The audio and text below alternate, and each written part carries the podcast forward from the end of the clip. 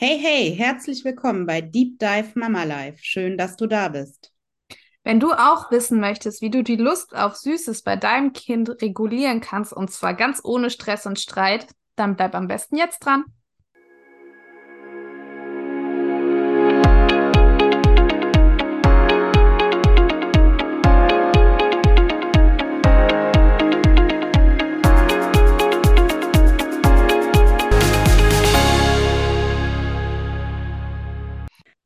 Charlotte, eine Frage. Bist du bereit? Ja, total. Leg los. Liebe Charlotte, liebe Sarah, meine Lena, fünf Jahre, darf sich immer nach dem Essen was Süßes aus der Schublade nehmen. Die Freude ist immer groß, allerdings nur für einen kurzen Moment, denn es ist nie genug. Lena will immer noch einen Teil, noch mehr Süßes. Wenn wir dann Nein sagen, flippt sie aus. Sie schreit, weint und diskutiert und versucht zu verhandeln. Das ist so kräftezehrend. Mir graut es schon immer beim Essen davor, dass danach das Süßigkeiten-Drama wieder losgeht. Ich will das so nicht mehr. Was würdet ihr tun? Vielen Dank. Uiuiui, das ist ja genau mein Thema, Charlotte. Echt? Ja. Ist das bei euch auch so ein stressbelastetes Thema, Sarah? Ja, schon. Also, das war es zumindest eine lange Zeit, Mhm. bis wir dann an ein paar Stellschrauben gedreht haben. Ja, dann bist du ja heute die Expertin quasi. Äh, ist ja gut, dass uns genau diese Frage erreicht hat.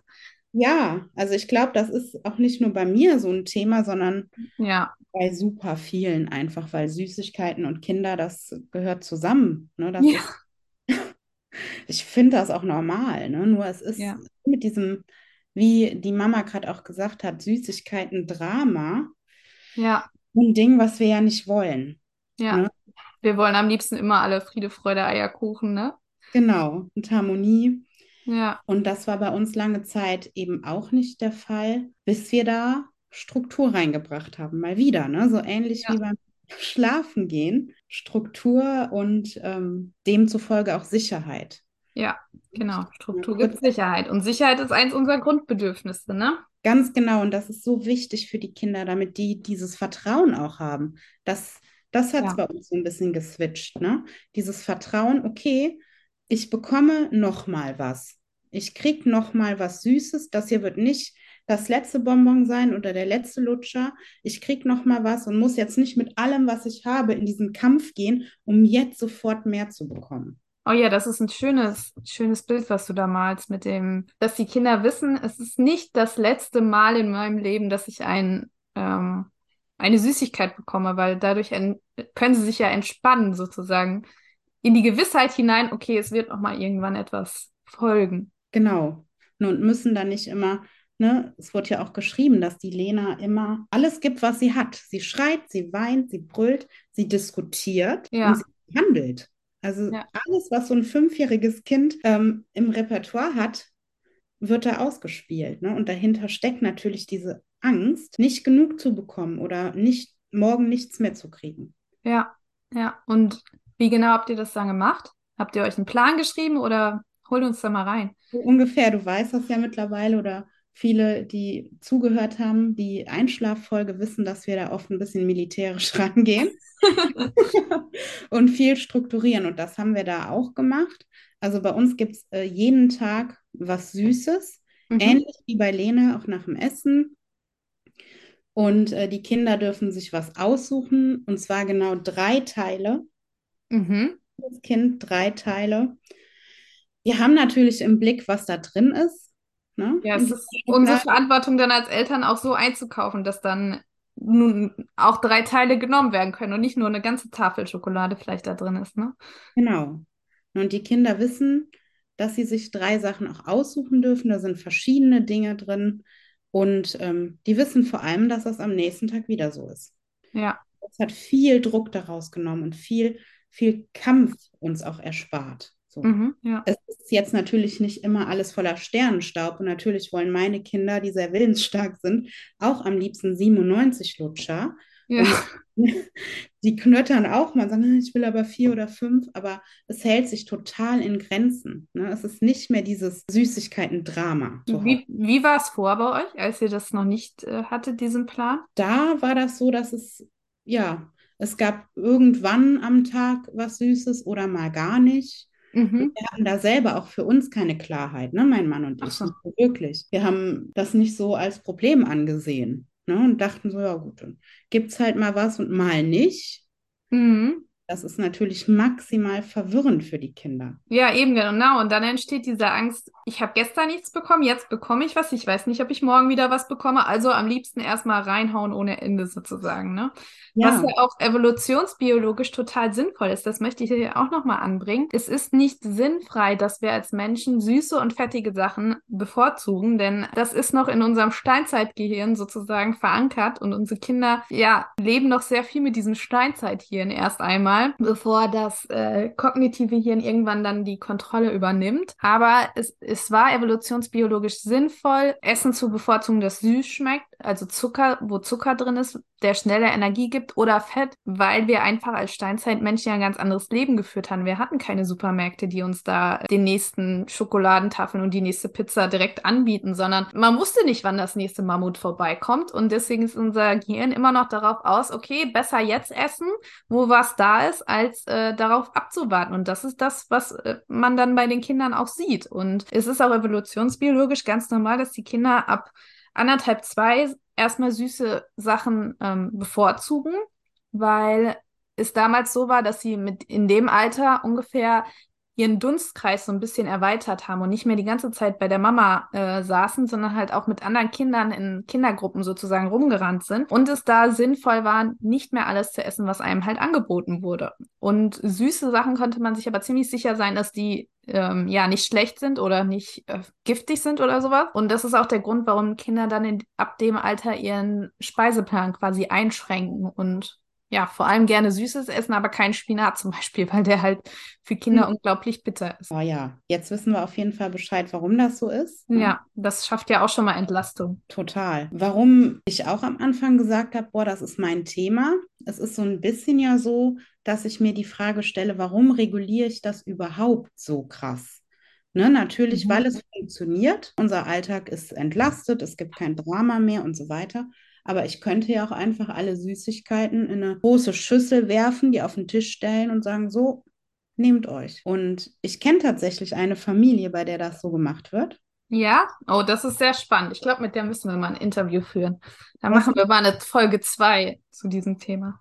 Auf jeden Fall, weil der größte Witz ist, dass das funktioniert. Ja. Meine Angst wäre natürlich, und da sind wir wieder bei diesen Kausalketten, meine Angst wäre natürlich, dass meine Kinder wie die Heuschrecken über diese Schüssel Mhm. rüberfahren würden, alles leer essen, jeden Tag, dann bekämen die Übergewicht, die Zähne würden ausfallen, die würden sich nicht mehr bewegen wollen und Mhm. auch sowieso nichts anderes mehr essen außer Süßigkeiten. Genau. Und dann Das- ist die Frage, ist das realistisch? Genau, weil das ist ja mein Thema auch, ne? Ja. Ich habe zum Beispiel ein Problem mit einer Schokolade, die angefangen ist, dass ich dann zu mir sage, nö, also zwei Stücken reichen, du legst die jetzt weg. So, das ist Ach so. mein, das ist mein Problem, ne? Ja, Ich habe da Mhm. ein Thema mit und ich übertrage das auf meine Kinder. genau. Ja, ja. Spannend. Ja, bei uns ist es so ähnlich wie bei dir. Also wir haben auch äh, feste Strukturen. Das haben wir aber schon seit ähm, meine Tochter eigentlich Süßigkeiten isst. Also ich habe da jetzt auch nie ein Drama draus gemacht. Mhm. Ähm, ich war auch nie so, dass ich gesagt habe, okay, sie darf jetzt, keine Ahnung, erst mit drei oder so Schokolade essen oder Süßigkeiten essen, ähm, weil mein Mann und ich das halt auch selber viel, viel, also wir essen es auch, so sage ich mal. Und äh, deswegen haben wir uns für diesen Weg entschieden. Und sie weiß einfach, dass wenn sie morgens aufsteht, dann kriegt sie eine kleines Stück Schokolade oder mh, so ein, im Moment gibt es ja Schoko-Weihnachtsmänner, so ganz kleine und ein Gummibärchen. Und wenn sie dann mittags nach Hause kommt, nach dem Kindergarten, dann ähm, lesen wir erstmal oder sie guckt eine halbe Stunde Fernsehen oder so und dann darf sie auch nochmal einen Süßigkeitenteil. Also eigentlich wie bei dir auch drei Teile quasi am Tag. Ja, und das funktioniert eigentlich auch ganz gut, weil, glaube ich, auch diese Sicherheit und diese Struktur da drin ist, dass sie einfach weiß, gut, wenn ich morgens aufstehe und wenn ich aus dem Kindergarten komme, kriege ich das und danach halt nicht mehr. Danach ist halt gut. Mhm. Und sie kann sich darauf verlassen. Ja, ne? Immer, genau. es immer gibt. Wir haben ja jetzt von dir gehört, warum Kinder ja so auf Süßigkeiten abfahren, ne? Evolutionsbiologisch Ja. gesehen. Und dann gibt es ja noch diesen Aspekt der Bedürfniserfüllung. So, Ja. ja immer viel über Bedürfnisse. Und was da oft falsch verstanden wird, ist, was eigentlich ein Bedürfnis ist. Oh ne? ja. auch in diesem Kontext, wenn jetzt das Kind kommt mit einer Packung Haribo und die essen möchte, dann ist das kein Bedürfnis, Nein. das wir erfüllen müssen, dann ist das ein Wunsch. Genau. Hinter dem, äh, also es gibt vielleicht das Bedürfnis, es hat gerade Hunger, aber dann kann man ja auch sagen, den Hunger stillen wir nicht mit Süßigkeiten, sondern mit irgendwas anderem, Obst, keine Ahnung was. Aber die Süßigkeiten sind nicht das Bedürfnis, sondern der Wunsch.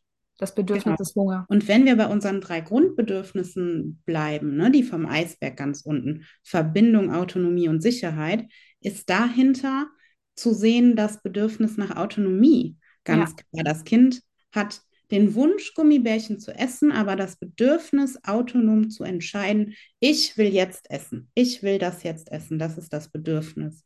Und Genau. da ist vielleicht auch noch ne, so ein Gedankenanstoß zu schauen, wie kann ich das Bedürfnis beantworten, ohne den Wunsch zu erfüllen, weil das ist möglich. Ja. Ja. Dann kann man an dieser Stelle zum Beispiel dem Kind drei Teller zeigen in drei verschiedenen Farben und sagen, such dir bitte einen Teller aus, der rote, der blaue oder der gelbe. Mhm. Welchen wollen wir nehmen? Darauf legst du dir dann deine fünf Gummibärchen, dann stellen wir den Teller weg und das gibt es morgen, morgen als erstes. Ja. Beispiel. Ja. Ja. Dann haben wir das Bedürfnis nach Autonomie erfüllt, ohne den Wunsch zu erfüllen, ne? ohne immer zu sagen, ja klar, du darfst alles machen und alles essen und alles tun. Genau, das ist ja auch immer der Vorwurf, den sich bindungs- und beziehungsorientierte Eltern gegenüber sehen. Laissez-faire, es gibt gar keine Regeln. Genau. Ja, Mhm. aber es ist nicht so. Wir sind äh, keine Wunscherfüllungsautomaten als Eltern. So ist es. Aber wir, wir müssen oder wir sollten das Grundbedürfnis beantworten. Genau. Und im ersten Schritt erstmal erkennen. Und dafür braucht man das Wissen. Und darum sind wir hier. Genau. Die Frage war ja dann auch noch, wie man damit umgeht, mit diesem Süßigkeiten-Drama im Sinne von, was mache ich denn, wenn mein Kind jetzt doch knöttert oder schreit oder weint oder ne, traurig ist oder wütend. ja. Was machen wir da, Sarah? Was machen wir da? Wir, wir begleiten dieses Gefühl. Wir begleiten die Wut, wir begleiten die Trauer, weil die ist ja in Ordnung. Das hat ja seine Berechtigung. Das ist ja völlig okay, dass das Kind traurig ist oder wütend, wenn es das Gummibärchen nicht mehr bekommt. Ne? Ich lege auch nicht gerne meine angefangene Tafel Schokolade weg. So ist es. So ist es. Wenn vor mir irgendwie ein leckeres Stück Sahnetorte steht und man sagt, nö, das darfst du nicht essen, dann finde ich das auch schade. Ne? Ja. Also es ist okay, dass das Gefühl da ist. Sowieso sind alle Gefühle immer okay. Und unsere Aufgabe ist es dann, das zu begleiten, bei dem Kind zu sein, mitzuschwingen. Ne? Genau. Vielleicht spiegeln je nach Alter. Ne? Du bist gerade traurig, du würdest das gerne essen. Das ist Mist. Ja. Und, da, und dabei zu bleiben, ich glaube, das ist das Wichtigste, ne? Also, dass wir einfach, wir bleiben beim Kind, sowohl körperlich als auch mental sozusagen und klinken uns da nicht aus. Und das fällt Eltern oft schwierig, wenn wir beim Kind bleiben sollen, aber mit unseren Se Gefühlen dann selber beschäftigt sind, weil es uns natürlich aufregt, wenn das jetzt schon der 20. Wutanfall an dem Tag ist und die Kraft irgendwann auch zu Ende ist. Genau, also über elterliche Wut kommt demnächst auch nochmal ein Podcast. Wenn es euch also schwerfällt, eure Kinder äh, in solchen Situationen dann gut und ruhig zu begleiten, dann hört euch den Podcast demnächst nochmal an. Oh ja, das wird spannend. Ja, großes Thema. Immer wieder in Beratungen und überall, ja. Immer. Das Thema überhaupt, auch bei mir selbst. Ja. Elterliche Wut. Bei mir auch. In den unterschiedlichsten Situationen. Ja, auf jeden Fall, immer wieder. Und wenn ihr noch Fragen an uns habt, die wir beantworten sollen oder dürfen, weil wir das furchtbar gerne machen, deshalb sage ich lieber dürfen, dann kommentiert doch am besten hier unter dem Podcast oder schreibt uns auf Instagram. Genau, unser Instagram-Namen und eine Webadresse findet ihr jetzt auch in den Show Notes. Und bitte nicht vergessen, uns fünf Sterne zu geben für den Podcast und ihn natürlich zu abonnieren und zu teilen mit Eltern, die das auch interessieren würde. Denn wir würden uns freuen, wenn wir möglichst viele Eltern auf dem Weg von der Erziehung zur Beziehung begleiten dürfen. So, das war's, glaube ich, erstmal für diese Woche, oder? Das war's. Und ja, dann bleibt verbunden und wir hören uns nächste Woche wieder. Ciao!